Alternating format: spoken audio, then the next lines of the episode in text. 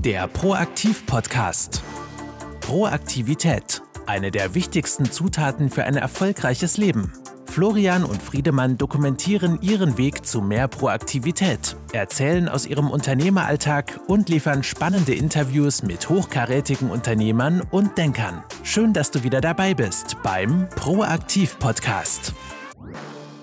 Hallo und herzlich willkommen zu einer weiteren Folge des Proaktiv-Podcasts. Mein Name ist Florian und gegenüber von mir sitzt Friedemann. Moin, schön, dass ihr wieder eingeschaltet habt. Moin. Heute haben wir äh, ein Erweiterungsthema dabei eigentlich. Wir haben in einer vorherigen Folge schon mal über eine multiple Kontenstruktur äh, für private Finanzen geredet und wie das einem verhelfen kann zu einer deutlich besseren Übersicht über sein Vermögen und über eine deutlich bessere Einteilung seines Cashflows. Und jetzt wollen wir das einmal übertragen auf den Unternehmenskontext. Friedemann, wie sieht unsere Kontostruktur in unserem Unternehmen aus und wie managen wir Cashflow?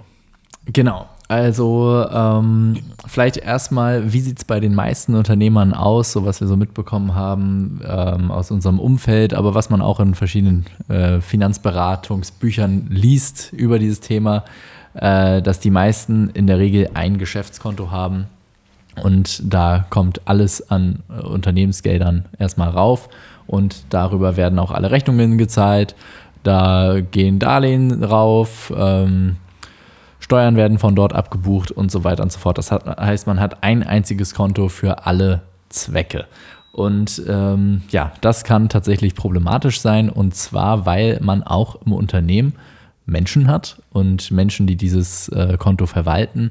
Und ähm, ja, ich sag mal, der Mensch per se ist nicht unbedingt dafür gemacht, ähm, sehr gut mit Geld umzugehen. Das heißt, man muss sich da so ein bisschen nudgen und so ein paar Vorkehrungen treffen, sodass man am besten so wenig wie möglich ähm, ja direkt einen Einfluss auf die Geldströme hat, sondern das einfach ganz pauschal nach Regeln ablaufen lässt, damit man am Ende ähm, immer alle Rechnungen zahlen kann, damit das Unternehmen am Ende Gewinn macht, damit äh, Darlehen rechtzeitig zurückgezahlt werden können, damit man auch den Überblick behält, äh, wie viel können wir jetzt eigentlich investieren und so weiter und so fort, damit man einfach grundsätzlich eine, äh, einen gesunden Cashflow hat. Und deswegen ist es so wichtig, dass man sich damit auseinandersetzt mit dem Thema.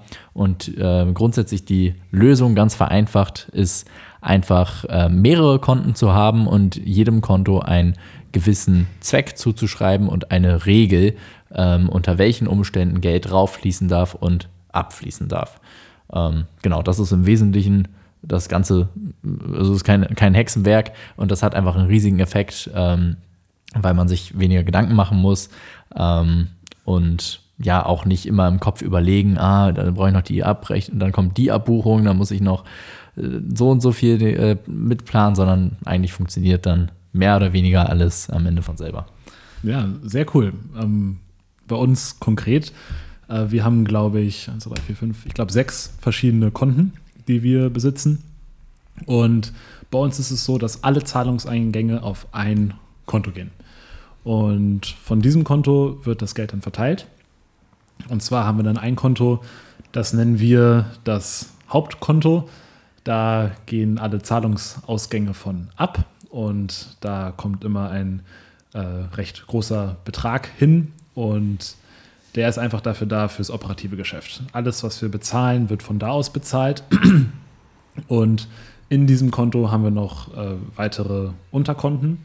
Da haben wir noch einmal ein Wachstumkonto. Da haben wir eine gewisse Regel dafür, ich glaube, 50 Prozent vom Gewinn soll auf das Wachstumskonto gehen. Ähm, und da ist es so, dass wir davon einfach weiteres Wachstum finanzieren. Und dann haben wir noch ein Steuerrücklagenkonto. Da gehen, also da errechnen wir uns, beziehungsweise unsere Steuerberater, unsere Steuerpflicht, unsere Steuerlast, Körperschaftssteuer und ähm, Gewerbesteuer. Und die überweisen wir dann dahin, damit wir dann, wenn wir sie zahlen müssen, nicht böse überrascht werden und in unserer Liquiditätsplanung unterbrochen werden. Und dann haben wir noch ein Fremdkapitalkonto. Alle Darlehenseingänge, äh, die wir haben, äh, kommen auf das Fremdkapitalkonto. Und äh, da hat Friedemann jetzt auch eine, eine, Liste eingeführt, auf die er gleich nochmal gerne eingehen soll, äh, wie wir da dokumentieren, was da abfließt. Und dann zu guter Letzt haben wir noch ein Gewinnkonto. Und da wird per Definition vom Geldeingangskonto immer ein gewisser Prozentsatz hingeschickt, so dass wir quasi äh, wirklich sehen, wie viel Gewinne machen wir und die dann auch äh, dementsprechend besser investieren können und auch einfach einen besseren Überblick dafür haben, was auf unserem Konto ist wirklich Gewinn und was ist einfach nur Umsatz. Eigentlich hast du es jetzt gerade so ein bisschen in der äh, umgedrehten Reihenfolge erklärt, ähm, weil das allererste, was tatsächlich passiert, wir haben ja, wir haben unser, unser Konto bei der, sagen wir jetzt mal Bank A, wir wollen jetzt hier keine Empfehlungen rausgeben, ähm, da kommen grundsätzlich, also es wird überall angegeben, wo ähm, uns Zahlungszuflüsse erwarten. Das heißt, äh, da kommen dann von verschiedenen Quellen eben die ganzen Gelder rauf und ähm, von jedem ähm, von jedem Geldeingang geht dann erstmal pauschal 50 Prozent vom Deckungsbeitrag. Also auch gar nicht, ähm, äh, genau, einfach 50 Prozent vom Deckungsbeitrag. Wir machen uns das ganz leicht. Wir haben ähm, da 13 Prozent ausgerechnet, einfach als Pauschalbetrag. Und 13 Prozent von diesen Geldeingängen gehen dann einfach pauschal auf unser Gewinnkonto. Und das sehen wir dann als Gewinn. Das heißt, das allererste, was abgeht, ist Gewinn. Und das ist auch ganz wichtig und das wird auch in verschiedenen Büchern immer wieder gepredigt, bei Stefan Mehrath, aber auch bei, äh, ich weiß gar nicht von wem mehr, von wem das ist, Profits First heißt das, ähm, dass man, ja, in der Regel ist es so, ähm, der Gewinn ist das, was am Ende überbleibt.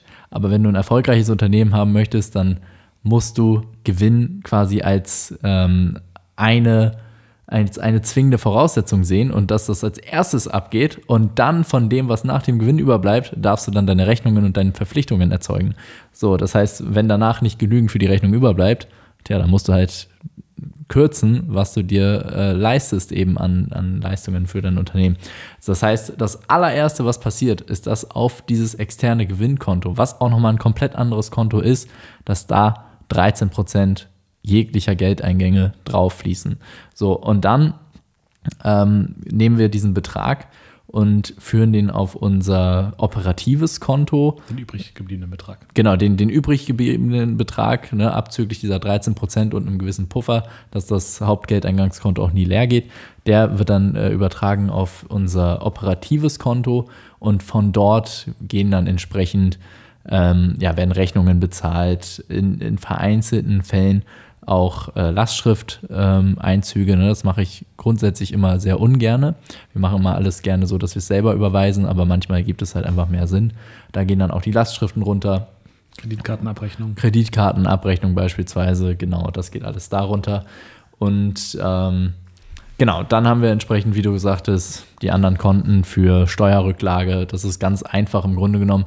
Ähm, was ja das Coole ist, man muss ja die Steuer nicht direkt nach Abschluss des Geschäftsjahrs zahlen, sondern man kann sich dann ja sogar noch 15 Monate Zeit lassen, ähm, bis dann entsprechend der Steuerbetrag fällig wird. Das heißt, was wir machen, ist, wir lassen uns so schnell wie möglich die, die fällige Steuer ausrechnen, reichen dann aber noch nicht die Steuererklärung ein, sodass wir dann den Betrag zahlen müssen, sondern wir, wir nutzen die gesamte 15-monatige Frist aus und ähm, sehen dann quasi diesen diese fällige Steuerzahlung wie ein Darlehen für uns, teilen das durch 15 und zahlen dann jeden Monat entsprechend ein Fünfzehntel dieses äh, fälligen Steuerbetrags auf das Steuerrücklagekonto, sodass dann zu dem Stichtag, wo dann die Steuer fällig wird, genau dieser Betrag dort vorhanden ist und wir das Ganze Cashflow-mäßig komplett optimiert haben. Ähm, genau, so viel zum, zum Steuerkonto.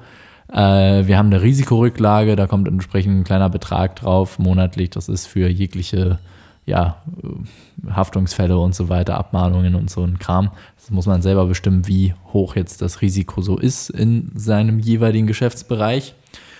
Und ähm, Fremdkapitalkonto. Genau, das Fremdkapitalkonto, wenn wir Geld aufnehmen.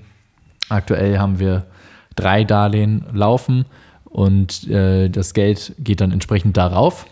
Und ähm, ja, wenn wir dann was davon benutzen, dann nehmen wir quasi den Betrag, den wir brauchen für den entsprechenden Darlehenszweck von diesem Konto und überweisen den auf unser operatives Konto.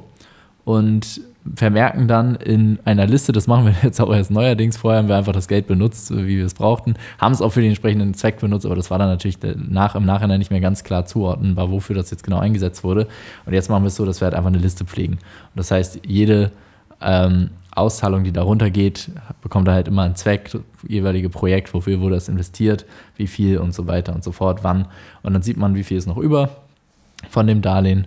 Und ähm, genau, so einfach kann es dann letztendlich auch sein.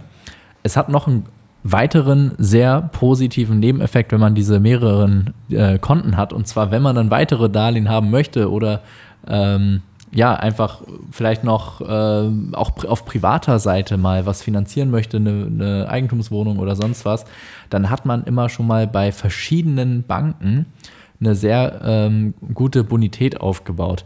Und äh, wir haben es so, wir haben zwei klassische Hausbanken, einmal für unser Haupteingangs, ähm, Geldeingangskonto und für unser Gewinnkonto. Das heißt, das Haupteingangs, äh, Geldeingangskonto da kommen nur positive Zahlungen drauf und alles, was negativ ist, das geht nur auf unsere eigenen Konten. Das heißt, die können gar nicht sehen, wie viel geht davon jetzt eigentlich in Rechnungen oder wohin geht das Geld, sondern die haben erstmal den Eindruck, wow, da kommt erstmal, da passiert ordentlich was, die haben ordentlich Cashflow, da kommt ordentlich Geld drauf und dann, keine Ahnung, was die dann damit machen, das wissen die nicht.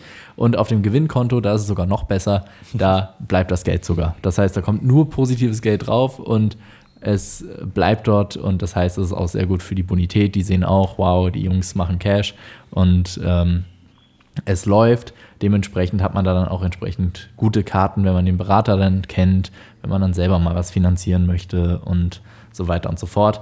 Und genau, diese Hausbanken haben natürlich den Nachteil, dass sie im Online-Banking meistens nicht so geile Funktionen haben. Es äh, ist meistens nicht so intuitiv, so easy. Ähm, deswegen haben wir eine Online-Bank für unser operatives Konto und da kann dann eine Mitarbeiterin eben mit ähm, reduzierten Berechtigungen die Rechnungen, die wir per E-Mail zugesandt bekommen, kann sie da als Überweisungen vorbereiten. Ich muss das nur einmal pro Woche alles abklicken, einmal überprüfen und dann gehen die entsprechenden Zahlungen raus. Das heißt, dort hat man dann solche coolen Funktionen, die einem ja das Leben schon mal sehr vereinfachen können. Genau. Ähm, das ist, was du vorhin gesagt hast mit der Bonität bei verschiedenen Banken, ist ein ziemlich wichtiger Punkt, weil ein Nachteil an so Online-Banken ist, dass man keinen Ansprechpartner hat. Man hat zwar sein Konto da, aber man hat eigentlich keine Person, die für einen verantwortlich ist, mit der man sich regelmäßig austauschen kann. Und jetzt dadurch, dass wir auch bei unseren Hausbanken unsere Konten haben, haben wir wirklich Ansprechpartner, die uns kennen, mit denen wir regelmäßig telefonieren, die, wenn irgendwas mal nicht stimmt oder so, uns auch anrufen und die wirklich einfach schon auch auf menschlicher Ebene ein Bild von uns haben.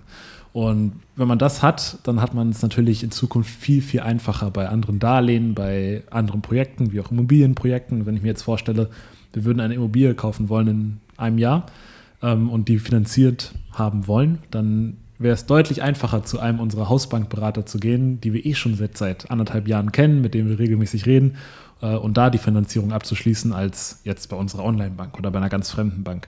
Und ähm, da auch diese Beziehung zum Berater zu pflegen und auch mal einfach so sich mal mit dem Berater zu unterhalten, kann gar nicht so schlecht sein, weil letztendlich viele gute Sachen kommen einfach von äh, guten zwischenmenschlichen Beziehungen. Und da hat man halt auch einfach die Chance, diese aufzubauen. Und wenn man sich jetzt das zehn Jahre in Zukunft vordenkt und überlegt, okay, was ist jetzt, wenn ich zehn Jahre lang mit meinem Bankberater richtig gut bin und per Du, dann kriegst du natürlich auch Zugang zu ganz anderen Deals.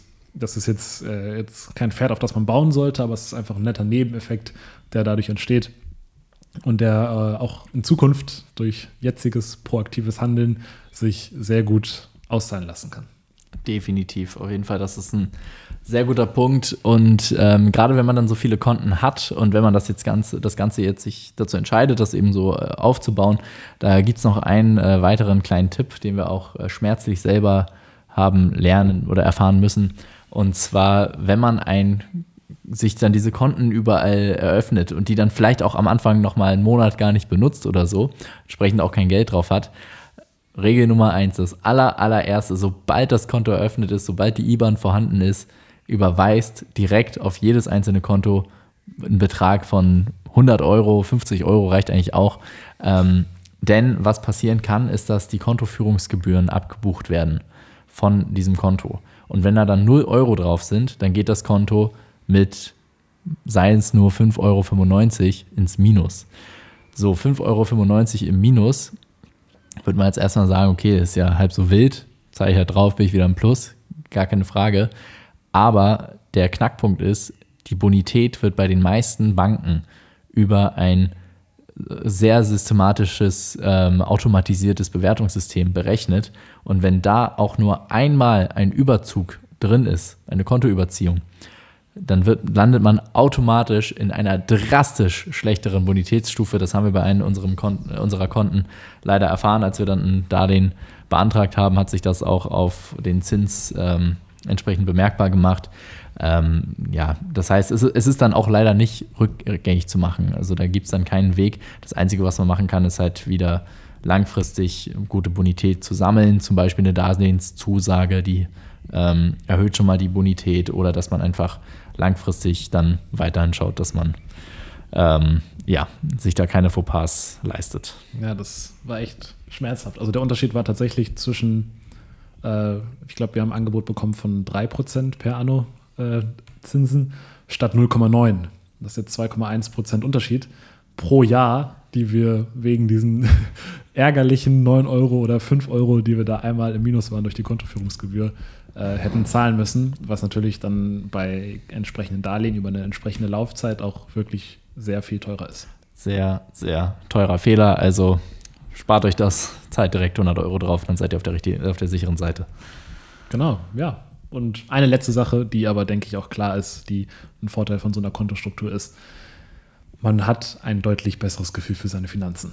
Das gilt auf privater Ebene genauso wie auf geschäftlicher Ebene. Ähm, ich brauche jetzt nicht lange überlegen, um zu wissen, wie viel Geld gehört wirklich uns von dem, was auf dem Konto liegt, wie viel Geld äh, ist wirklich Gewinn, ähm, wie viel ist nur ein Durchlaufposten, wie hoch ist unser Cashflow überhaupt und all solche Sachen. Das ist deutlich, äh, deutlich einfacher, da einen Überblick zu bekommen. Und ich habe auch keine Angst vor irgendwelchen äh, irgendwelchen Steuerzahlungen, die ich nicht mit einberechnet habe und solchen Sachen. Genau. Steuern werden bezahlt, da, darauf können wir uns verlassen, da brauchen wir uns keine Angst, brauchen wir keine Angst haben, dass wir da irgendwie mit dem Finanzamt in Clinch kommen. Ähm, außerdem, was auch so ein Punkt ist, wenn man ein Konto hat und da ist dann natürlich ein großer Betrag drauf, ne? Äh, und man sieht diesen großen Betrag und man denkt sich, wow, ich habe ja eigentlich Geld und das Geld soll ja nicht einfach nur rumliegen. Ähm, warum gerade wenn man in, einer, in einem Business ist, was sehr investitionsaufwendig ähm, ist, wo man, so man viel Geld investieren muss, wie zum Beispiel im Warengeschäft, ne? dann fragt man sich, hey, ich habe ja Geld rumliegen, warum äh, erweitere ich nicht meine Produktpalette?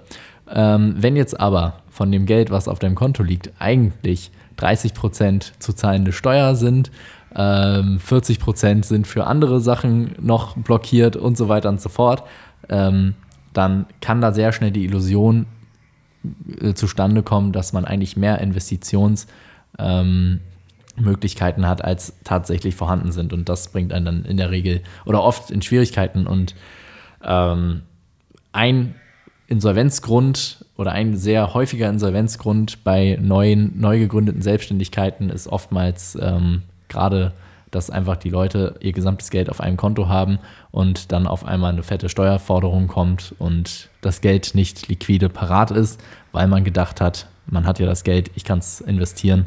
Ähm, und davor schützt man sich enorm mit so einem systematisierten, ähm, mit Regeln aufgestellten, gut durchdachten Kontensystem. Wunderbar, geil. Das war wieder eine äh, interessante Folge. Und wenn du jetzt ein, beim Zuhören dieser Folge an eine Person denken muss, die vielleicht auch ein Unternehmen hat und der vielleicht eine Kontostruktur gut tun würde, dann drücke doch jetzt bitte auf Teilen und kopiere den Link und sende ihn über WhatsApp oder Telegram oder Signal oder auch vielleicht per E-Mail an diese Person. Das bringt die Person wahrscheinlich weiter. Uns hilft es auch sehr. Und ja, vielen Dank fürs Zuhören. Äh, es war wieder eine Freude, Friedemann, auch mit dir zu reden. Äh, und bis zum nächsten Mal. Ähm, tut mir leid, dass ich jetzt noch mal rein. Oh, ich hatte so ein schönes Ende. Reincrashe. Du hast gerade wirklich so ein ja. richtig schönes Ende gehabt. Mir ist gerade noch eine Sache aufgefallen, weil wir sind ja generell beim Thema Cashflow. Ja. Und ähm, was vielleicht auch nicht jeder auf dem Schirm hat, was aber echt ein richtig cooler kleiner Hack noch ist am Rande. Ähm, gerade wenn man viele, viele äh, regelmäßige Verpflichtungen hat oder hohe Werbebudgets irgendwie auf Facebook, auf Amazon oder sonst Oh ja. was, ist ähm, sich eine Kreditkarte zu, äh, zu holen, wie zum Beispiel die American Express Karte. Das hat den Vorteil, dass man die überall anbinden kann und ähm, dann anstatt, dass das Geld dann beispielsweise, man kauft sich jetzt irgendwie ähm, Werbeanzeigen bei Google oder Facebook, anstatt dass das Geld dann direkt von einem auf dem Konto abgebucht wird, wird das dann auf, ähm, von deiner Kreditkarte abgebucht und dieser Betrag dann gesammelt von deinem Bankkonto abgebucht. Und äh, das hat den Vorteil, dass man da gewisse Zahlungsziele haben kann. Das heißt, man zahlt das Geld dann nicht tatsächlich direkt an dem Tag, wo es in Rechnung gestellt wird oder gebucht wird, sondern der gesamte Betrag wird dann irgendwie 20 bis 50 Tage bei manchen, äh, ich glaube bei der Platin-Karte von American Express äh, nochmal sieben Tage mehr oder sechs Tage mehr, irgendwie sowas. Auf jeden Fall ähm, kann man sich da wirklich den Cashflow auch nochmal richtig gut ähm, nach außen zögern. Gerade in Cashflow-intensiven Unternehmen wie im Warenhandel ist das natürlich äh, ja, sehr, sehr viel wert, wenn man das Geld nicht heute, sondern erst in einem Monat zahlt. Weiterer sehr netter Nebeneffekt ist, dass man für jeden Euro immer einen äh, Punkt sammelt. Und mit diesen Amex-Punkten kann man sich dann entsprechend, die sind schon versteuert. Das heißt, man kann tatsächlich, obwohl man über das Unternehmen die Punkte gesammelt hat, sich privat äh, voll legal einfach ja, Mietwagen äh, holen, damit äh, Hotels buchen, Flüge buchen. Wir haben unsere Flüge ähm, nach Lissabon damit finanziert ähm, ja, und so weiter. Und ähm, ja, tatsächlich diese, die Flüge da, man braucht gar nicht mal so viele Punkte dafür, da kann man schon eigentlich äh, viel Spaß mit haben. Und das ist so ein sehr netter Hack am Rande, äh, den ich auf jeden Fall empfehlen kann, wenn man, wenn man ein Cashflow-intensives Unternehmen hat, wenn man viel, äh, äh, ja, viel monatliche Ausgaben hat. Das ist tatsächlich sehr gut, dass du es noch gesagt hast und auch das Ende nochmal dadurch kaputt gemacht hast, weil das ist sehr, sehr wichtig. Da wird die Kreditkarte ihrem, äh, ihren Namen auch äh, gerecht, weil man, man nimmt quasi einfach immer einen ganz kurzfristigen Kredit von äh, zwei bis fünf Wochen auf. Ähm, so kann man sich es im Hintergrund vorstellen. Ja, Ja. vielen Dank. Jetzt sind wir aber beim Ende angekommen und äh, ich hoffe, euch hat die Folge gefallen. Es war mir wieder eine Freude, Friedemann, mit dir über solche Themen zu reden und wir hören uns das nächste Mal. Ebenfalls. Es hat mir wieder sehr viel Spaß gemacht. Schön, dass ihr wieder eingeschaltet habt und bis zum nächsten Mal beim Proaktiv Podcast. Ciao. Ciao, ciao.